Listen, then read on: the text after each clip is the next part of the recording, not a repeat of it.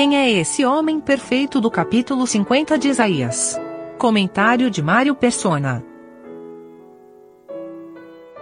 Eu estava na faculdade de arquitetura, tinha um professor e ele era ao mesmo tempo diretor da faculdade, o professor Oswaldo. E era interessante porque ele fazia uma coisa que a gente ria até da maneira dele, uh, que era quando tinha uh, reunião de professores, ele pedia para a secretária mandar dois telegramas, naquele tempo era telegrama, um pra, para o diretor Oswaldo e um para o professor Oswaldo, que era ele mesmo, né? Então ele recebia os dois telegramas para constar que os dois haviam sido eh, convocados para a reunião. E aí dizem que na reunião era, era até engraçado, porque uma hora ele falava: agora quem vos fala é o professor Oswaldo. E aí falava, depois ele falava: agora quem vos fala é o diretor Oswaldo. E às vezes eles não concordavam na reunião. Então ele tratava a coisa muito séria ali como sendo duas entidades uh, diferentes tratando dos assuntos da faculdade. E, e, na época todo mundo achava isso meio cômico, até. Ele era, ele era uma pessoa muito extravagante. Mas com o tempo eu fui entendendo que isso a gente encontra esse modo de proceder até na Bíblia. Tem um salmo, não me lembro qual é o salmo, onde existe um, um diálogo entre, entre Deus e, e o Messias. E aqui vai acontecer também isso, uma, uh, do, do versículo 1 até o versículo 3, quem está falando aqui é Jeová. E nós sabemos que Jeová é o Senhor Jesus, o Senhor Jesus é Jeová. Ele é o Jeová do Antigo Testamento. Mas ele também é o Messias prometido. Porém, como Jeová, ele tem um caráter, como Messias, ele tem outro caráter. É diferente. E aqui no, do versículo 1 ao 3, nós vemos Jeová falando, e no versículo 4 é o Messias falando. Que daí ele vai dizer a respeito de Jeová, porque esse salmo começa, esse capítulo de Isaías 50 começa assim diz Jeová, onde está o libelo de divórcio, a carta de divórcio de vossa mãe, pelo qual eu a repudiei? Ele está falando de Israel aqui, dos judeus especificamente, e de Israel. Uh, Deus se divorciou de Israel. Jeová se divorciou de Israel. Em Jeremias 3, versículo 6: Disse mais o Senhor nos dias do rei Josias: Viste o que fez a rebelde Israel?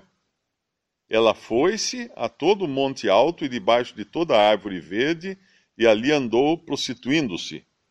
E eu disse, depois que fez tudo isto: Volta para mim mas ela não, mas não voltou.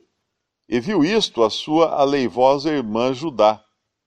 E vi quando, por causa de tudo isto, por ter cometido adultério, a rebelde Israel, a despedi e lhe dei o seu libelo de divórcio, a sua carta de divórcio, que a aleivosa Judá, sua irmã, não temeu, mas foi-se e também ela mesma se prostituiu.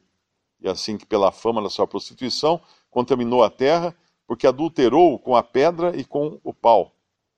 E contudo, nem por isso voltou para mim a sua leivosa irmã Judá com sincero coração, mas falsamente, diz o Senhor. Falsamente.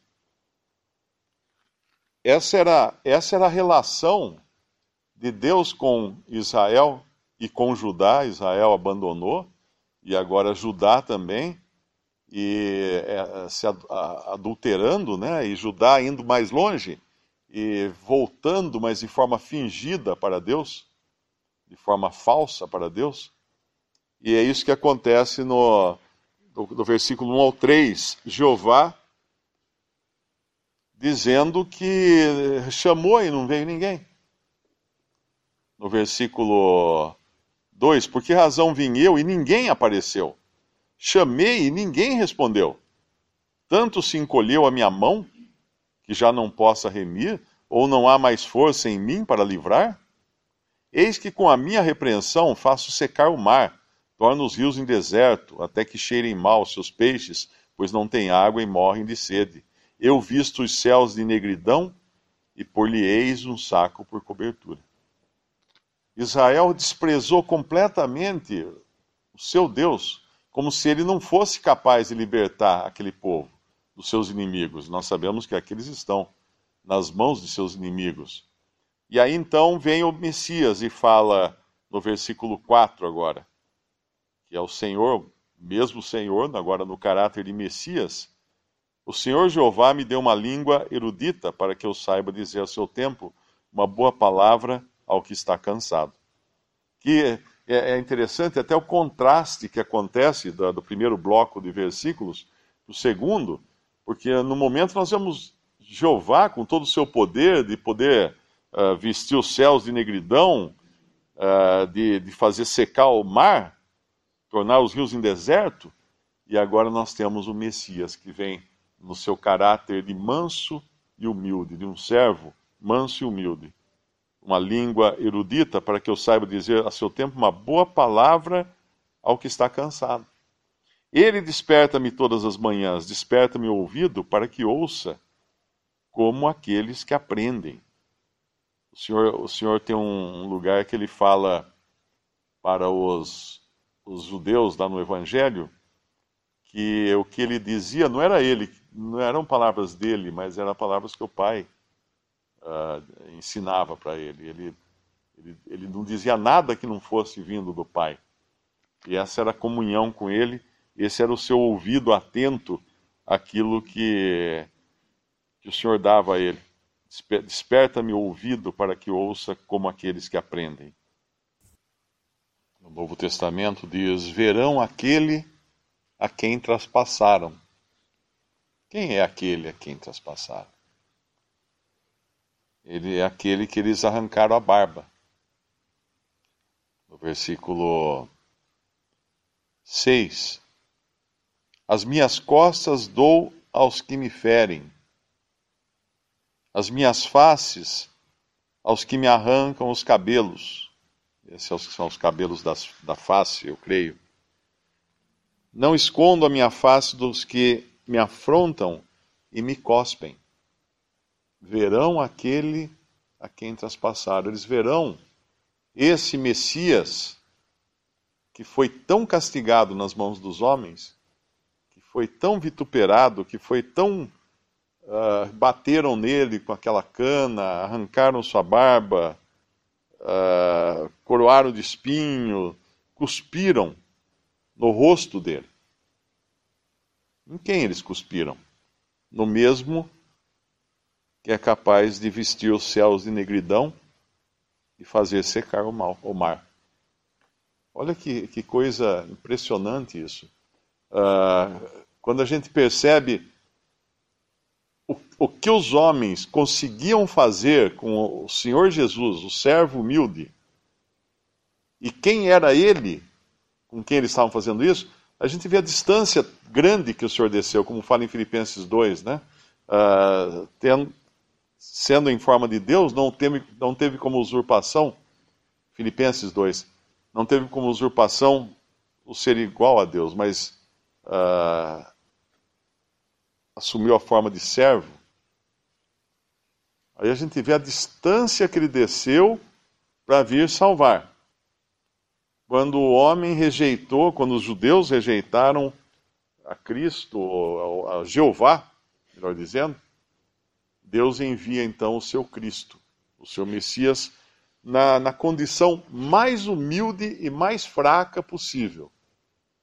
Como ovelha muda, ele vai ao matadouro, como vai falar mais para frente, o mesmo Isaías, no capítulo 53. Aqui é ele, é o Senhor Jesus, aqui nas mãos dos homens. No capítulo 53, é o Senhor Jesus nas mãos de Deus.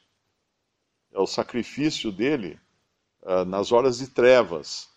E aqui é, é o que os homens fazem com ele. E ele estava determinado lá em, em Lucas capítulo 9, versículo 53. Algumas pessoas acham que o Senhor Jesus vacilou na última hora, ele não não estava disposto a ir até a cruz. Em Lucas capítulo 9, versículo 53, na realidade, ele sofreu muito com a perspectiva da cruz, isso sim. Ele sofreu de ter, ele aterrorizado porque ele ia ser feito pecado naquela cruz. Aquele que nunca teve qualquer coisa a ver com pecado seria feito pecado na cruz, uh, entraria em trevas, perderia a comunhão ali, naquelas três horas de trevas, comunhão com Deus, sofreria um, juízo que é praticamente aí ser lançado no lago de fogo, uma eternidade em três horas. E lá em Lucas capítulo, capítulo 9, versículo 53, versículo 52, e mandou mensageiros, é, um pouco antes, versículo 51, Lucas 9, 51. E aconteceu que, completando-se os dias para a sua assunção, ou a sua subida aos céus, manifestou o firme propósito de ir a Jerusalém e mandou mensageiros diante da sua face, e indo eles entraram numa aldeia de samaritanos para lhe prepararem pousada. Mas não o receberam, porque o seu aspecto era como de quem ia a Jerusalém. O seu rosto estava determinado. Eu, eu, eu imagino isso aqui mais ou menos como uma pessoa olhando numa direção e qualquer coisa que você faça para chamar a atenção dessa pessoa, olha aqui, olha aqui, ó, não olha lá, ela não, não, tira o seu olhar fixo daquela direção e nenhum músculo do seu, da, da sua face se move. É a pessoa determinada, uma pessoa que colocou uma coisa no coração, ela vai até o fim agora e nada tira dela isso. Uh, manifestou o firme propósito de ir a Jerusalém, no versículo 51, e no versículo 53, o seu aspecto era como de quem ia a Jerusalém, ou seja, nada ia fazê-lo mudar de ideia. E é o que está no nosso capítulo 50 de, de Isaías, no versículo 7. Porque o Senhor Jeová me ajuda, pelo que me não confundo. Ou seja, não tem nenhuma nuvem de dúvida, de hesitação. Por isso pus o meu rosto como um seixo, e sei que não serei confundido. Essa, esse era o seu rosto determinado para ir até o fim na missão que ele tinha recebido para cumprir. Uh, custasse o que custasse, né? como nós sabemos o quanto custou para ele. E aí o versículo 8 nos fala agora da, da, do resultado dessa missão. Por perto está o que me justifica, porque ele ressuscitaria. Deus iria considerar o seu sacrifício suficiente e Cristo seria tirado da morte. Ele, ele, seria, ele, uh, ele seria justificado naquilo que ele cumpriu. E agora ele, ele leva o assunto mais adiante, né? E pergunta: Quem contenderá comigo? Compareçamos juntamente. Quem é meu adversário? Chegue-se para mim. Pronto, não, tinha ninguém. Enquanto ele estava, enquanto ele estava uh, vivo, caminhando aqui, ele podia falar assim: Quem me convencerá de pecado? E ninguém podia convencê-lo de pecado. Ninguém podia falar que ele tinha um pecado. Já pensou uma pessoa que você olha para ela assim, nossa, essa pessoa não tem nenhum pecado, tem nenhuma falha nela, nunca fez nada, nunca falou uma palavra fora de lugar? Quem me convencerá de pecado? Ele fala no Evangelho. Mas agora, depois de ressuscitado, ele podia dizer isso daqui: Quem contenderá comigo? Compareçamos juntamente. Quem é meu adversário? Chega-se para mim. Isso é Satanás. Aquele mesmo Satanás que poderia ter contado um ponto na hora que viu o crucificado, não podia agora fazer mais nada, porque ele estava vivo, ele tinha ressuscitado. Quem iria acusá-lo de qualquer coisa?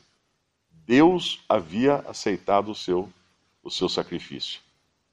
E o versículo 9: Eis que o Senhor Jeová me ajuda. Quem há que me condene? E aqui entra o salvo também, né? Porque se a gente vai lá para Romanos 8, é disso que Paulo está falando. E isso tem a ver com a nossa identificação com Cristo agora.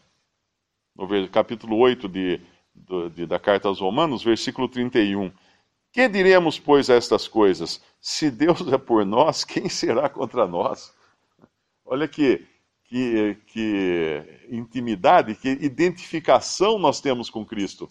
Nada e ninguém poderia tocar nele depois da sua obra completa. Ele podia perguntar: quem é, quem é meu adversário? Chegue-se para mim, compareçamos juntamente. Quem contenderá comigo? Ele podia falar. E agora o crente pode falar isso. Se Deus é por nós, quem será contra nós? Aquele que nem mesmo a seu próprio filho poupou, antes o entregou por todos nós, como nos não dará também com ele todas as coisas? Quem intentará acusação contra os escolhidos de Deus? É Deus quem os justifica. Quem os condenará? Pois é Cristo quem morreu, ou antes quem ressuscitou dentre os mortos, o qual está à direita de, de Deus e também intercede por nós. Quem nos separará do amor de Cristo? A tribulação, a angústia, a perseguição, a fome, a nudez, o, o perigo, a espada? Como está escrito, por amor de ti somos entregues à morte, e todo dia fomos reputados como ovelhas para o matadouro, mas em todas essas coisas somos mais do que vencedores por aquele que nos amou. Porque estou certo de que nem a morte, nem a vida, nem os anjos, nem os principados, nem as potestades, nem o presente, nem o porvir, nem a altura, nem a profundidade, nem alguma outra criatura nos poderá separar do amor de Deus que está em Cristo Jesus, nosso Senhor. Tudo isso fundamentado na morte e ressurreição e glorificação de Cristo. Então nós temos o mesmo o mesmo privilégio, vamos dizer assim, de identidade, de identificação com Cristo, que podia dizer: quem me acusa agora? Quem pode, quem pode mexer comigo? Ele poderia dizer para Satanás: ninguém. Ninguém podia o versículo 10, ele tem, ele tem a ver com o judeu, mas com o judeu que aguardava o Messias. Quem há entre vós que tema Jeová e ouça a voz do seu servo, quando andar em trevas e não tiver luz nenhuma, confie no nome do Senhor e firme-se sobre o seu Deus. Por quê? Porque ele andou em trevas, ele não teve luz nenhuma mas Deus o tirou da morte e o ressuscitou. E, e o judeu, até que viesse Cristo, ele continuaria, mesmo aqueles que fossem fiéis, esperando em trevas, andando em trevas, sem luz nenhuma, até que a luz da alva resplandecesse no coração deles, até que Cristo viesse, como em Lucas, eh, eu acho que é capítulo 1, que fala uh, de Cristo como luz a luz raiou, ou alguma coisa assim. É, Lucas, os que andavam em trevas, acho que não é um, não. É, é no Cântico de Zacarias, no, no capítulo 1, versículo 78. Versículo uh, ah, 76. E tu, ó menino, serás chamado profeta do Altíssimo, porque has de ir ante a face do Senhor a preparar os seus caminhos. Aqui seria João, João Batista, para dar ao seu povo conhecimento da salvação na remissão dos seus pecados, pelas entranhas da misericórdia do nosso Deus, com que o Oriente do Alto nos visitou, para alumiar aos que estão assentados em trevas e sombra da morte, a fim de dirigir os nossos pés pelo caminho da paz. Essa era a promessa agora para os judeus que ainda eles não tinham. Em Isaías 50, eles ainda não tinham. Eles andavam, em, uh, quem, quem, ouça a voz do servo, uh, quando andar em trevas, não tiver luz nenhuma, confie no nome do Senhor, firme-se sobre o seu Deus. Por quê? Porque a luz viria.